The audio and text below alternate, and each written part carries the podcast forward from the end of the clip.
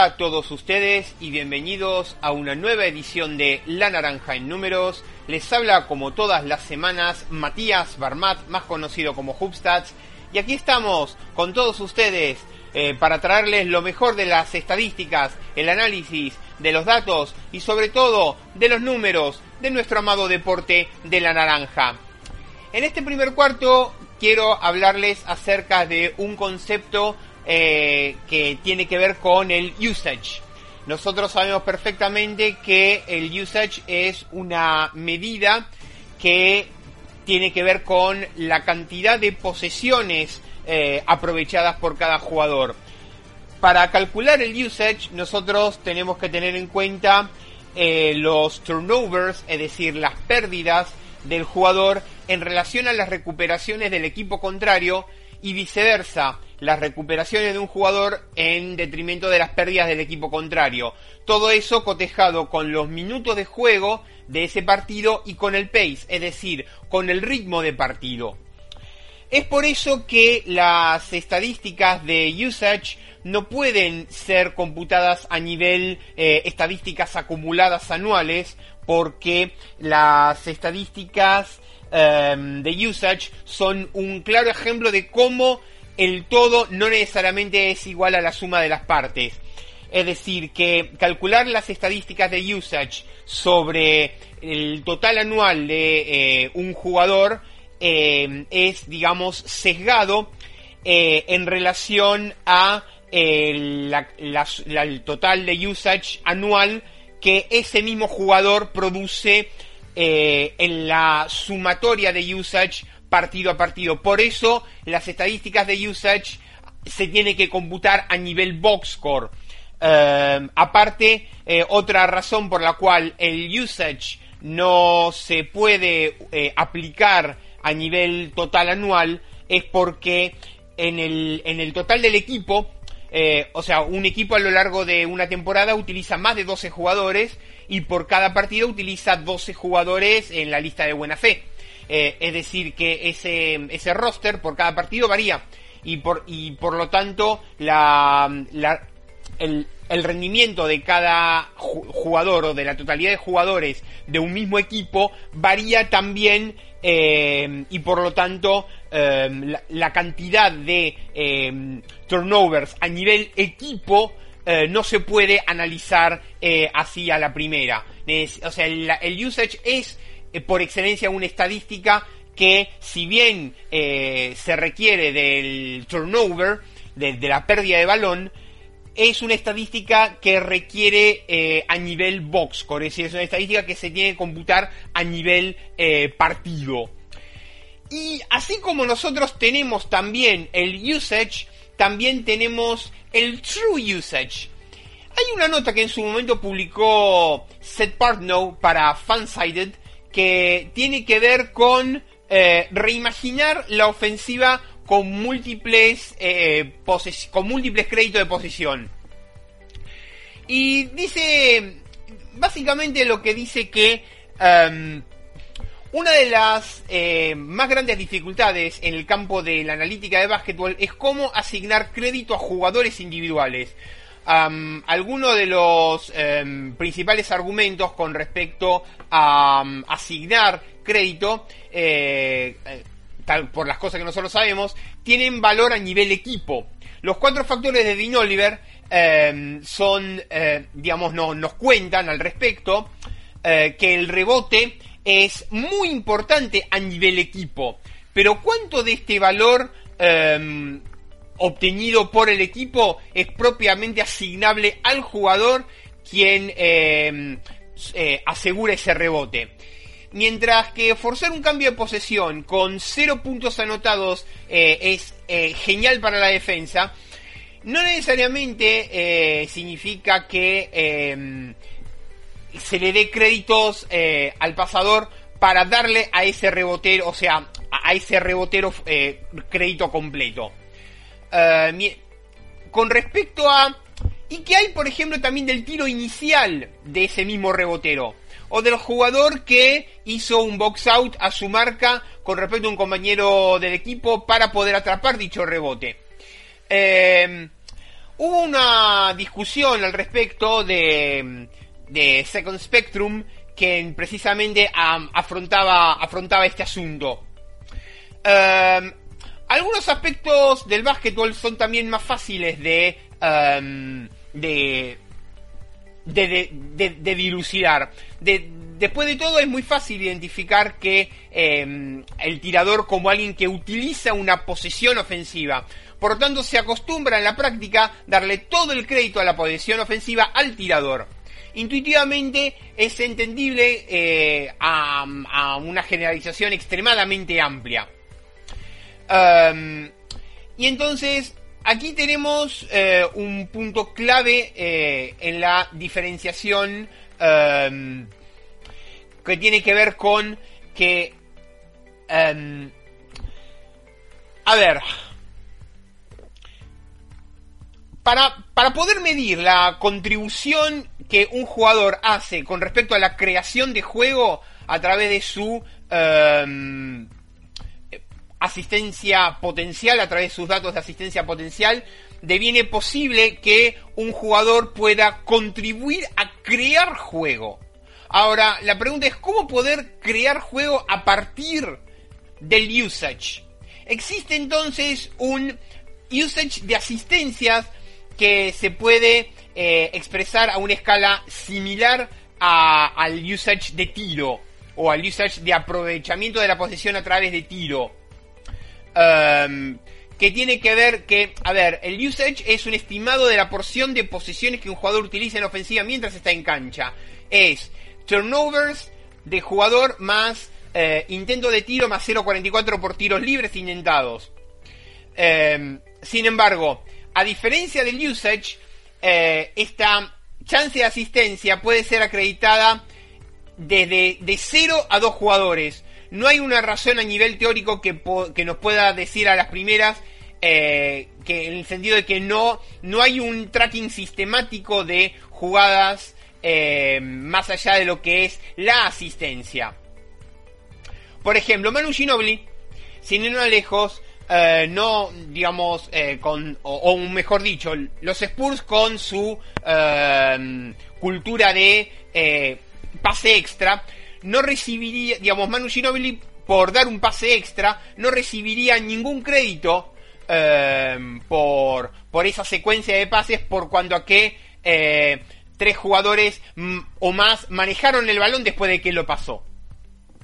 Entonces, el usage de asistencias describe una parte importante de la ofensiva del equipo en términos de crear tiros para otros. Eh, un beneficio eh, en cuanto a lo que es creación de juego de esta forma es que nos permite construir un modelo similar de usage dividido eficiencia para este aspecto del juego. Más que tirar, eh, tiene que ver con cuanto más tiros uno crea para sus compañeros de equipos, más difícil es completar pases em, por cuanto que eso repercute en el porcentaje de eh, repercute en, la medición de porcentaje de completitud de pase a la hora de em, crear espacios y eh, provocar asistencias producto de ese pase. a modo de ejemplo, a modo de ejemplo, para medir eh, turnovers contra las oportunidades de asistencias, eh, existe, digamos, tenemos la idea de quién es proclive a provocar turnovers. los point guards tienden a ser jugadores que producen la mayor cantidad de turnovers, tanto en, turnovers por minuto como en turnovers tradicional. por ejemplo, en 2013-2014, los point guards, los bases, han tenido un porcentaje de pérdida de aproximadamente 15,6% comparado con el 12,3% para aleros y 13,0% 13% para hombres grandes. Esto es un resultado de la fórmula de turnover, eh, las cuales simplemente turnovers dividido turnovers más tiros más eh, tiros a la línea. En otras palabras, una de las mejores maneras de mejorar tu porcentaje de pérdidas es simplemente tirando más, en teoría. Eh, pero, por comparación, las chances de asistencias y de pérdidas en posiciones totales, nosotros podemos ver eh, que un jugador tiene lo que se conoce como true usage. Ese número representa eh, el, involucramiento total ofensivo del jugador. A diferencia del usage tradicional, en las cuales en teoría eh, suma al 100%, eh, los, los, rebotes ofensivos son típicamente omitidos como posesiones a partir de cálculos de, de usage. Así, algunas posesiones pueden ser contadas dos veces o más a nivel equipo. Por lo tanto, no hay un total establecido, aunque por supuesto al menos 100% de las posiciones em, se dice que eh, se, cuentan de esta manera. Es más intuitivo que en muchas posesiones los múltiples jugadores se le den crédito a esto, em, por, lo, por, por, cuanto que esas canastas eh, surgen de las contribuciones de múltiples jugadores sin las cuales eh, esto no sucedería. Em, entonces, con respecto al, al, usage y al concepto de true usage, básicamente es eh, un estimado del porcentaje de jugadas ofensivas en las cuales un jugador contribuye al resultado final mientras está en cancha. El concepto de contribución se define como intento de tiro, turnover o asistencia potencial. En fin, que llegamos al final del primer cuarto. No se vayan, no se vayan, no se vayan. Que ya volvemos con más. La naranja en números. Golosinería Don Jaco. Golosinas todo el año. El mayor surtido en golosinas al mejor precio y con una excelente atención. Golosinería Don Jaco. En sus dos direcciones en Villa Urquiza, Avenida Olazábal 5334 y en Villa Pueyrredón, Artigas 4721, a metros de Avenida Mosconi. Golosinas Don Jaco, excelencia y calidad. Golosinas todo el año. Golosinas Don Jaco.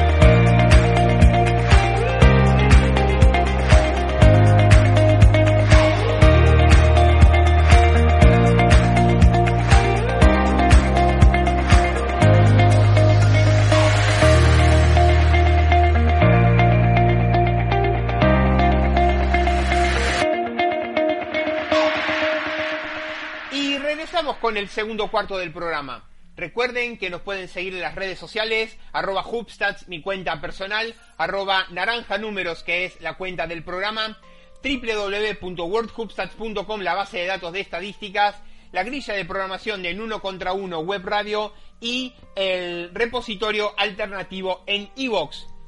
Hace 10 programas atrás, el programa número 68 del 2 de junio, eh, hablábamos con Claudio Jorquera acerca de los cuatro factores de Dean Oliver y em, aplicados, digamos, a la temporada pasada de la Liga Chilena de Básquet.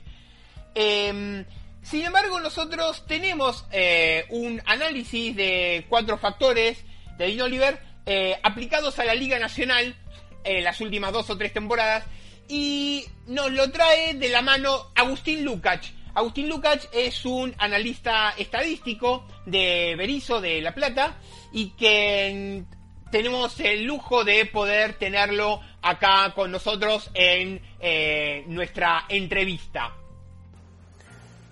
Hola Agustín, ¿cómo estás? La primera pregunta, me gustaría que nos cuentes en qué consistió tu trabajo o tu, digamos, tu investigación y em, cómo es que vos em, aplicaste, digamos, los cuatro factores de Dean Oliver por sobre las estadísticas de la Liga Nacional. ¿En qué rango de estadísticas te basaste y más o menos qué, qué profundidad tiene eh, ese estudio? Hola Matías, ¿cómo estás? Eh, bueno, el estudio que yo hice junto a Ignacio Navazo, que es otro profesor, entrenador y amigo que estudiamos juntos, nosotros lo que intentamos hacer después de analizar varios artículos de la Meet Slogan Conference y después de haber leído el libro Matelic de Winston, lo que intentamos hacer fue reproducir el estudio que tiene que, que tienen que calcula el peso de cada uno de los cuatro factores de Dean Oliver en la victoria de un equipo. O sea, en palabras más sencillas, qué porcentaje de importancia representa cada uno de esos ocho factores para que un equipo gane o no. Cuánto de influyente es. Lo que hicimos fue, como la, acá la cantidad de partidos eh, es poca comparada con lo de la, los partidos de la NBA, donde se juega 81, 82 partidos, lo que hicimos nosotros fue analizar la temporada 2017-2018, la fase regular, donde todos los equipos juegan la cantidad del mismo partido, y después analizamos la 2018-2019, la fase regular, y en ambos eh, temporadas se analizaron 38 juegos para que la muestra sea más grande. La temporada 2016-2017 también la analizamos, pero encontramos eh, discrepancias en la toma de datos entre varias fuentes de consultas. Entonces preferimos no meternos en, en una temporada donde eh, no sabíamos la veracidad o el error que tenían esos datos. Segundo, ¿Quiénes fueron los líderes de la Liga Nacional en porcentaje efectivo de tiro, en porcentaje de turnovers, es decir, porcentaje de pérdidas, en porcentaje, perdón, en rating ofensivo y defensivo y en el em, factor de, de tiros libres? Bien, para la segunda pregunta, según los estudios y datos que obtuvimos nosotros, en la temporada 2017-2018, Atenas fue el equipo líder en EFG, el equipo líder en pérdidas fue Ferro, que terminó 19 en la tabla general, el ratio de tiro libres lo lideró Obras, que terminó octavo en la general, el OER, el rating ofensivo, lo lideró Atenas, que terminó 3, como ya dije anteriormente, en la general, y el rating defensivo lo lideró Hispano, que terminó número 11. En la temporada 18-19, el líder en tiro efectivo fue Instituto, que terminó 2 en la general. En porcentaje de pérdidas, Comunicaciones lo lideró ese ranking y terminó 4 en la posición general. Peñarol fue el líder en ratio de tiro libres, que finalizó 18 en la clasificación general. El rating ofensivo lo lideró San Lorenzo y el rating defensivo lo lideró Atenas, ¿sí? Acá hacemos la salvedad, cuando hablamos líder de rating defensivo es el equipo que más goles recibió eh, teniendo en cuenta las plays que, eh, que jugaron sus oponentes contra ellos. Acá vale destacar un dato curioso, es que para que en la temporada 2017-2018 el equipo que lideró fue Atena el rating ofensivo y su jugador estrella fue Donald Sims, que coincide con los datos de la temporada siguiente donde San Lorenzo lidera el, rating, el ranking ofensivo de rating ofensivo con la incorporación de Donald Sims. En base a tu análisis, ¿cómo percibís vos que cómo juega la Liga Nacional Argentina en estos últimos dos o tres años? qué estilo de juego percibís vos y en qué aspectos de juego, en función de eh, las estadísticas, eh, crees que la Liga Nacional puede mejorar. Es decir, eh, en función de qué estilo de juego la competición argentina tiene, qué aspectos importantes son para destacar y en qué aspectos crees que el estilo de juego de lo que es a nivel Liga Nacional tiene para mejorar a corto o mediano plazo? Obviamente basándote en las estadísticas que vos analizaste. Yo creo que lo que más se está viendo es la influencia NBA, ¿sí? donde se buscan equipos que sean muy verticales, ¿sí? Eh, muy dinámicos, se busca jugadores versátiles que puedan cumplir varias posiciones, ya no existe más en lo que veo yo el jugador especialista en un puesto. Con eso ya veo que no alcanza y que hay que saber cumplir múltiples tareas. Y ya eh, lo que creo es que todo va en dirección al básquet que está que intenta hacer Bahía Básquet, un alto ritmo, mucho pace, sí, mucho un ritmo elevado de juego y tratar de jugar a la mayor cantidad de posible, de posesiones posibles. Eh, veo que en la Liga Argentina se utiliza muchísimo el pick and roll como fuente de generación de juego y si uno analiza los últimos años ha crecido muchísimo ha tenido muchísimo impacto el tiro de tres puntos, ¿sí? Con la salvedad que acá hay pocos jugadores capaces de generarse el tiro, sino más bien son tiros de tres puntos generados a partir de poner a los equipos en rotaciones defensivas.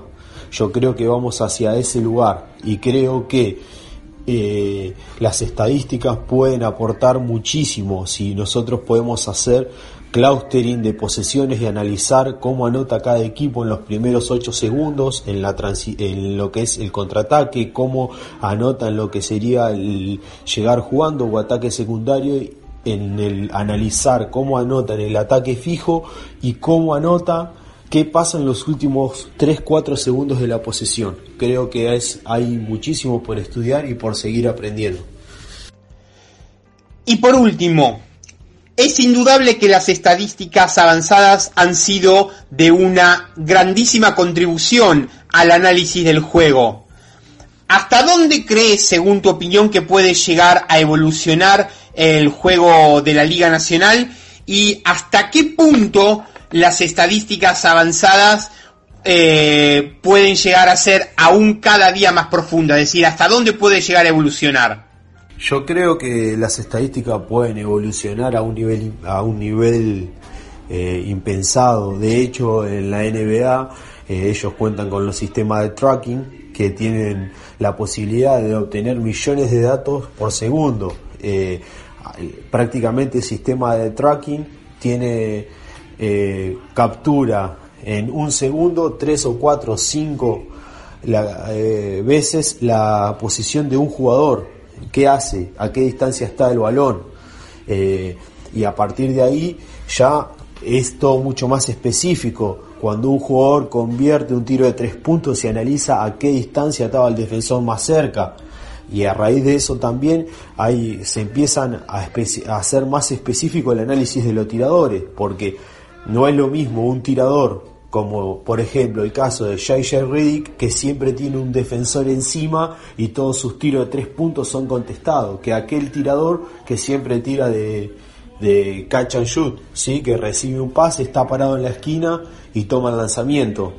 Entonces eh, yo lo que creo que a medida que la estadística va de la mano con la tecnología, a partir de de un desarrollo tecnológico eh, y se va a poder cuantificar y medir muchísimas más variables que van a hacer más rico el sistema de juego. Yo creo que hay muchísimo para investigar sobre la entropía entre los jugadores y obtener muchísimos datos de qué, qué jugador rinde mejor con cuál compañero. Yo creo que es un campo que todavía no está muy, muy estudiado y creo que es el futuro. Que las mejoras y aquel que pueda comprender, estudiar y desarrollar algo sobre eso va a tener una pequeña ventaja. Sin, sin obviar que las estadísticas son importantes, ¿sí? pero acá es un juego donde el factor humano ¿sí? es preponderante. Entonces la sorpresa y la, el, el cerebro impredecible del jugador nunca va a ser va poder ser predecido por unas estadísticas. ¿Sí? Pero creo que como complemento conjunto al video o al scouting permiten un conocimiento del juego más profundo. Muchas gracias Agustín y estamos en contacto. En fin, que llegamos al segundo cuarto del programa. No se vayan, que ya volvemos con más. La naranja en números. Golosinería Don Jaco. Golosinas todo el año. El mayor surtido en golosinas al mejor precio y con una excelente atención. Golosinería Don Jaco. En sus dos direcciones. En Villa Urquiza, Avenida Olazábal 5334 y en Villa Pueyrredón, Artigas 4721, a metros de Avenida Mosconi. Golosinas Don Jaco, excelencia y calidad. Golosinas todo el año. Golosinas Don Jaco.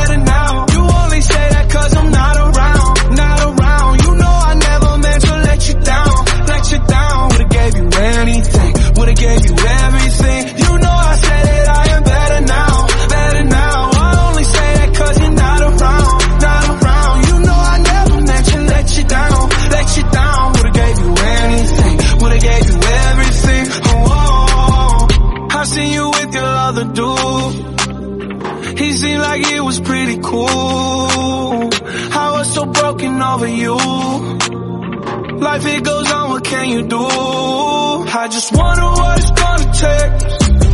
Another foreign or a bigger change Because no matter how my life has changed I keep on looking back on better days. You probably think that you are better now, better now. You only say that cause I'm not around, not around. You know I never meant to let you down, let you down. Would've gave you anything, would've gave you everything. You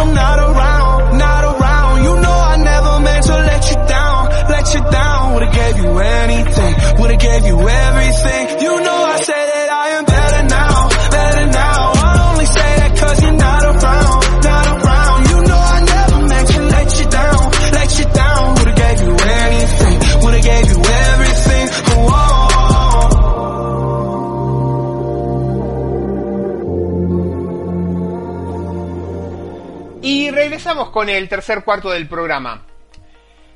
Eh, el 11 de agosto, Tim Hardaway Jr. devino el segundo jugador en la historia de los Dallas Mavericks en alcanzar 200 triples convertidos en una sola temporada. El récord de equipo de 257 fue establecido por George McCloud en la temporada 95-96 en la segunda de las tres temporadas de la NBA que experimentó con un tiro de triple a 675. Eh, durante muchísimos años George McCloud tuvo eh, el récord de mayor cantidad de triples intentados eh, con 678 triples intentados en una sola temporada. Obviamente esa cantidad fue destrozada por James Harden en la 2018-19 con 1028. LeBron James y Anthony Davis tienen cada uno al menos 25 puntos en el mismo juego 19 veces en lo que llevamos de temporada, la mayor cantidad de partidos por un dúo de Los Ángeles Lakers desde que lo hicieran Shaquille O'Neal y Kobe Bryant en 2002-2003 con 29. LeBron registró 29 puntos y 12 asistencias eh, anoche en la victoria contra los Nuggets. La mayor cantidad de partidos de 25 puntos y 10 asistencias desde la fusión ABA-NBA en la 66 del 76-77. 167 eh, LeBron, 137 Magic Johnson, 134 Russell Westbrook, 130 James Harden, 109 Isaiah Thomas. Um, antes de que iniciara su defensa de su título, Kawhi y eh, Danny Green, eh, muchos jugadores se han perdido 10 o más partidos esta temporada. Marcasol 28, Powell 20, Van Fleet 17, Ibaka 15, Cal Lowry 13, Pascal Siakam 11. Um, Toronto Raptors eh, son el quinto campeón defensor en las últimas 20 temporadas en terminar con un porcentaje mejor de la temporada después de su título. 2001-2002 eh, Los Ángeles Lakers que ganó el título. 2005-2006 los Spurs. 2012-2013 Miami Heat que salió campeón. Los Warriors del 73-9 2015-2016 y los Raptors 2019-2020. Bien. Eh, Cameron Johnson anotó 105 triples esta temporada, igualado eh, por la segunda mayor cantidad por un rookie en la historia de los Phoenix Suns. Johnson eh, metió 6 triples más que Devin Booker eh, como rookie y, 20, y, en, y en 21 partidos menos. Phoenix Suns han ganado 6 partidos consecutivos por primera vez desde entre el 17 y 28 de diciembre de 2014. Phoenix eh, eh, estuvo delante de los Spurs eh, a penitas y en el décimo lugar de la conferencia oeste solamente medio juego por detrás del noveno Portland Trail Blazers. Este es el decimoquinto partido de Devin Booker con al menos 35 puntos esta temporada, empatando la marca que él estableció la temporada pasada por la mayor cantidad de partidos en una sola temporada eh, con 35 puntos en la historia de Phoenix. Eh, es su en su carrera es su partido número 45 con 35 puntos o más, 12 más que cualquier otro jugador en la historia del equipo. Uh, y tiene 23 años de edad. Zion Williamson promedió 29,1 puntos por cada 36 minutos esta temporada, la segunda mayor cantidad eh, de puntos por cada 36 minutos en la historia de la NBA por un rookie con al menos 500 minutos jugados. Um, James Harden eh, sigue tomando un montón de tiros. Um, Vamos a una de Carmelo Anthony. Carmelo Anthony anotó 20 puntos la temporada pasada, pasando a John Havlicek y Paul Pierce, y eh, es decimoquinto en eh, máximos anotadores de la historia de la NBA. Eh, necesita 80, tiene 26.411. Necesita 86 puntos para pasar a Tim Duncan, decimocuarto con 26.496, y 258 puntos para pasar a Dominic Wilkins que tiene 26.668. Eh, la racha de JJ Reddick de mm, playoff eh, se quedó en 13 eh, temporadas consecutivas. La mayor cantidad de rachas de temporadas con clasificación a playoff por un jugador en NBA. en activo, la mayor racha de cantidad de temporadas con playoff en activo. Bueno, además de las 13 de JJ Reddick,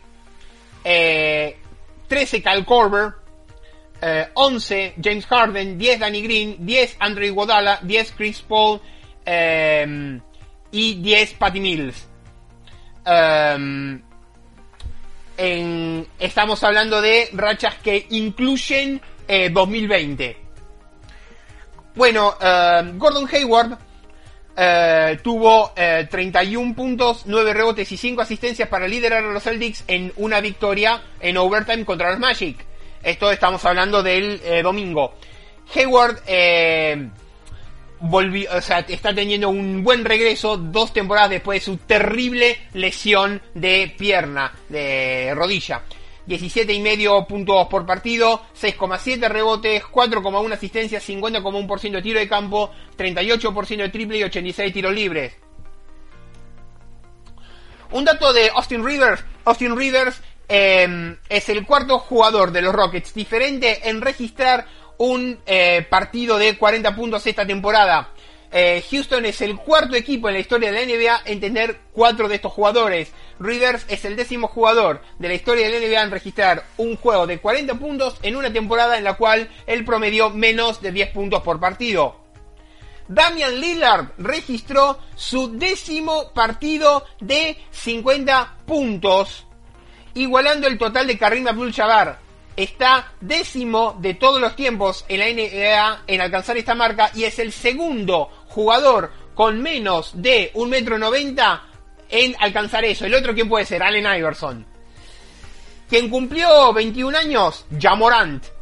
65 partidos jugados, 17,8 puntos por partido, 3,7 rebotes por partido, 7,2 asistencias por partido, 48% de tiro de campo, 34 y medio de triple, 77,7 de tiros libres.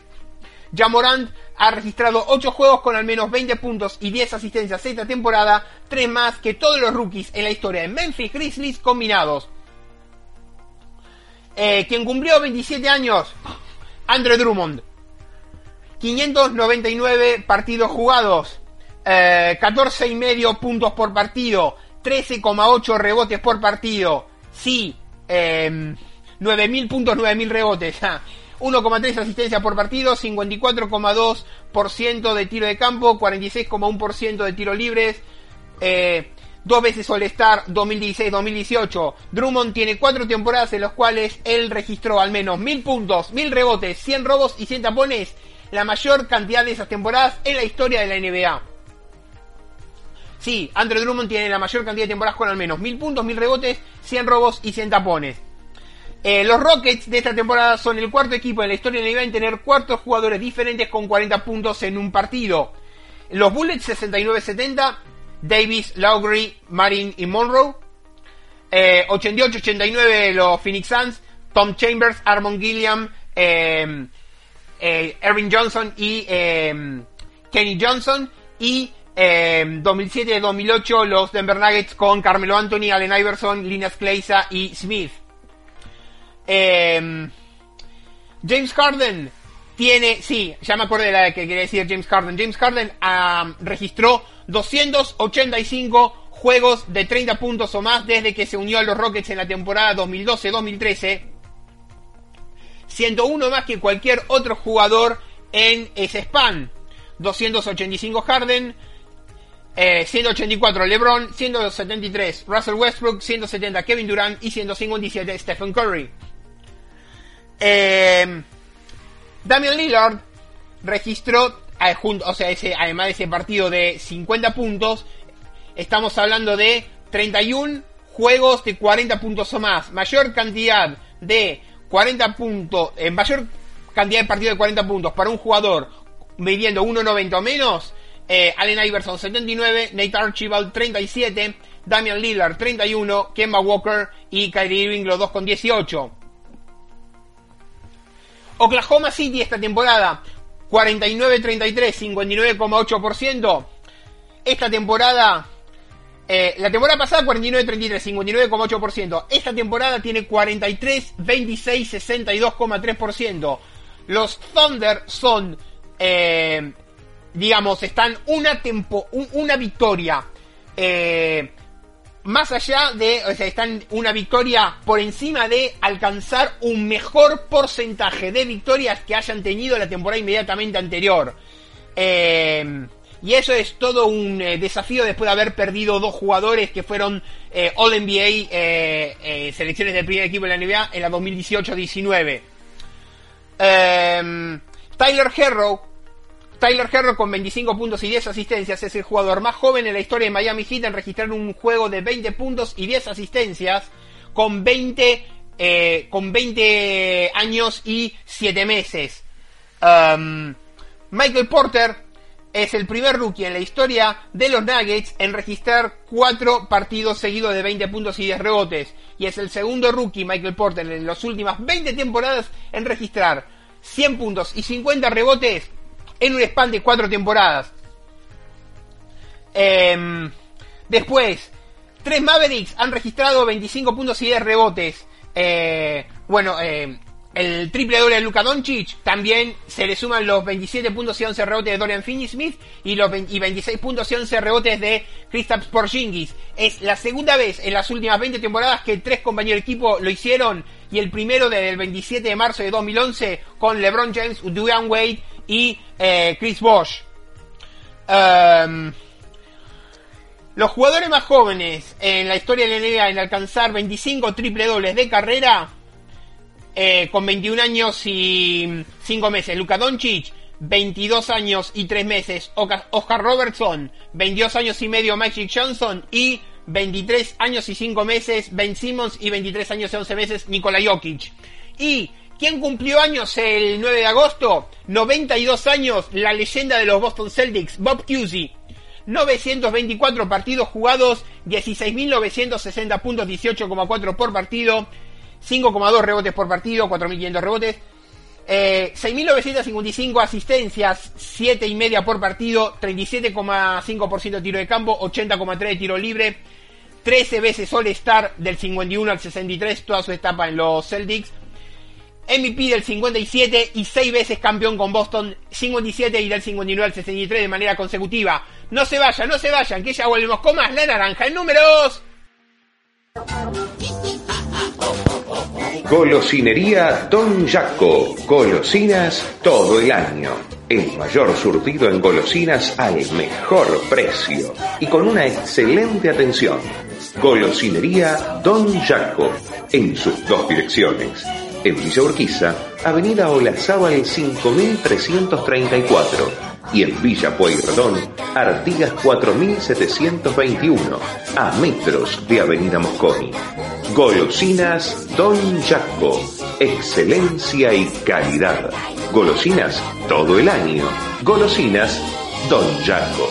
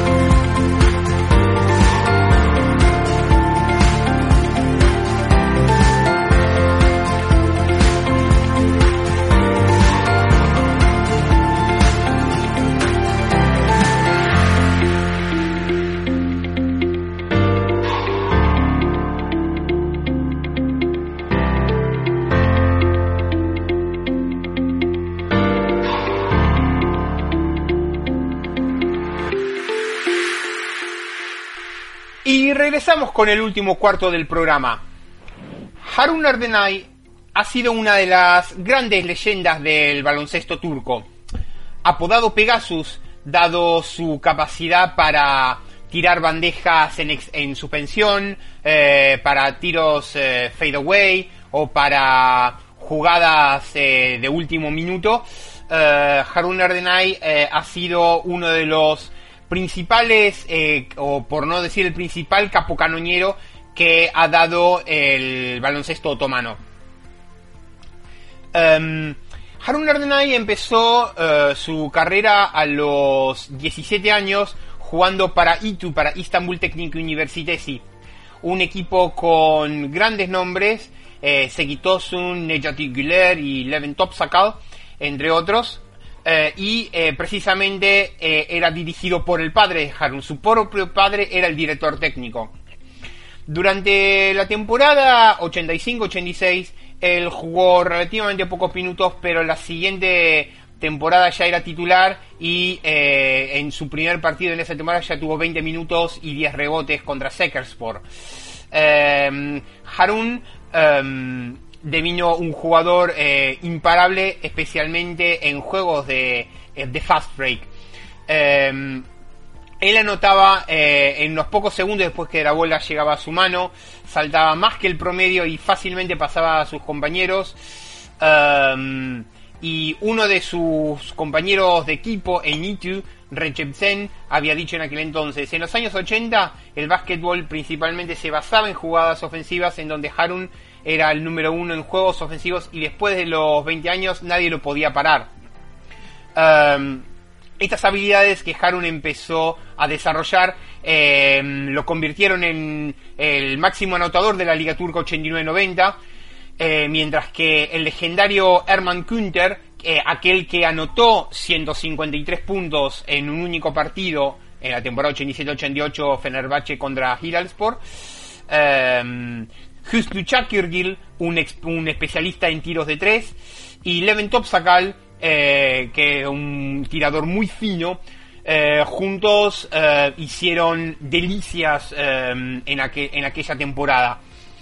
Em, pero a su vez también lo criticaban a Harun por su falta de compromiso con la defensa que nunca terminaría. Más allá de sus talentos, él era eh, muy, muy ambicioso. Um, Harun continuó su educación mientras jugaba básquetbol. Em, no era, yo no era como, como los jugadores de hoy en día. Em, íbamos a la escuela secundaria, íbamos a la facultad. recuerdo que alguna vez mi padre no me dejó jugar debido a, su, a mis malas notas. Y varias veces bueno, en el, en el, año 86 Harun comenzó la carrera universidad eh, en Boca en matemáticas, pero después del primer año él em, pasó a graduarse de analista de sistemas, pero su eh, carrera deportiva eh, no le permitió finalizar.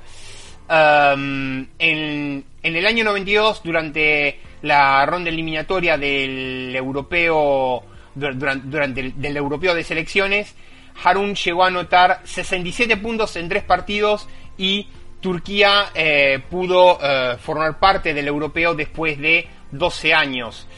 En el año 90, eh, Harun Erdenay pasa a jugar en el Pasabahce. Esa fue la primera vez que fue candidato al título de la liga. Durante su carrera en Pasabahce ganó la Copa Turca eh, pero después de ese año pasa Bachche, eh, corta presupuesto y Harun vuelve a Istanbul Technical University y a ITU y llevó a ITU a los playoffs donde también devino eh, de, vuelta máximo goleador de la liga turca. Llegó incluso Erdenay a rechazar una oferta de la NBA.